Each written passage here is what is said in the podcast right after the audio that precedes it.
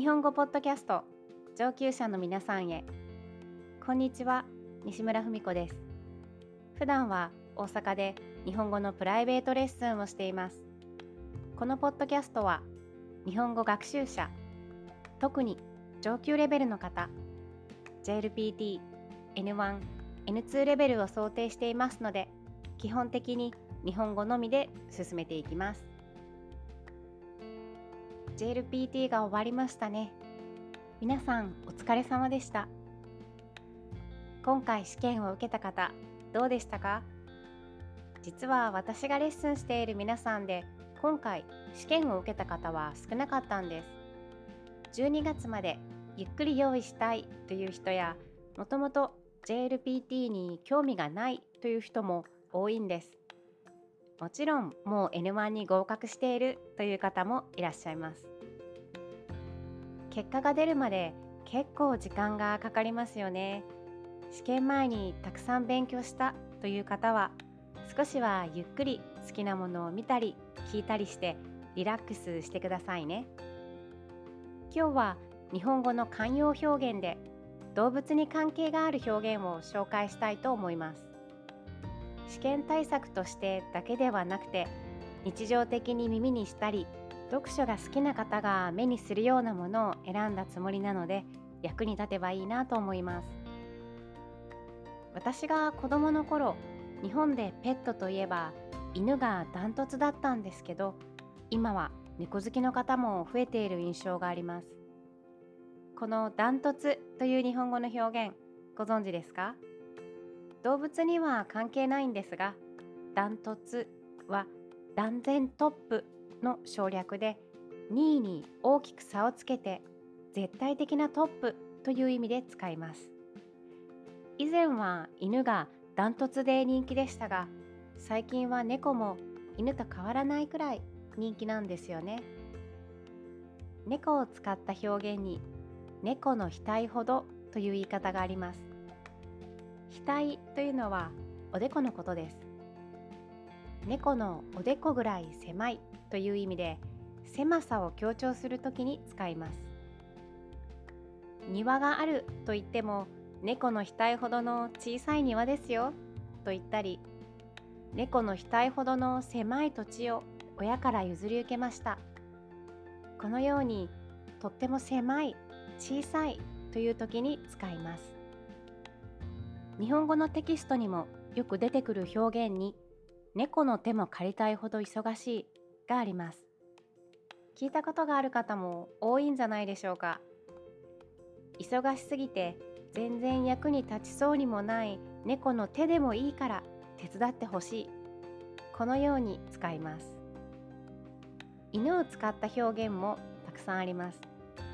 そのうちの一つ夫婦喧嘩は犬も食わない。夫婦の喧嘩はだいたいつまらなくて小さい喧嘩が多いのですぐに仲直りするだろう。無理に間に入って止めなくてもいい。放っておけばいい。という意味で使われます。例えばお兄ちゃんが奥さんと喧嘩したみたいだと妹さんが心配しています。そんな時にお母さんが「夫婦喧嘩は犬も食わないって言うでしょ？大丈夫よ」こんな風に言います。あとは和食を食べる時にしてはいけない食べ方。その一つとして犬食いがあります。犬のように食べるということなんですが和食を食べる時は食器を手に持って食べるのが正しいマナーなんですね。だからテーブルにあるお茶碗を持たないで前かがみになって食事をするとマナー違反になるんです。この食器から直接食べる様子が犬のようなので犬食いと呼ばれています。日常生活でよく使うというわけではありませんが子供に対して親が犬食いはダメだよと注意することもあるしマナーや和食の食べ方のテキストには出てくる言葉です。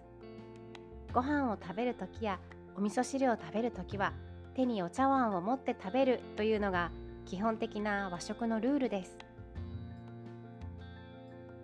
漢字で犬と猿と書いて犬猿と読みます。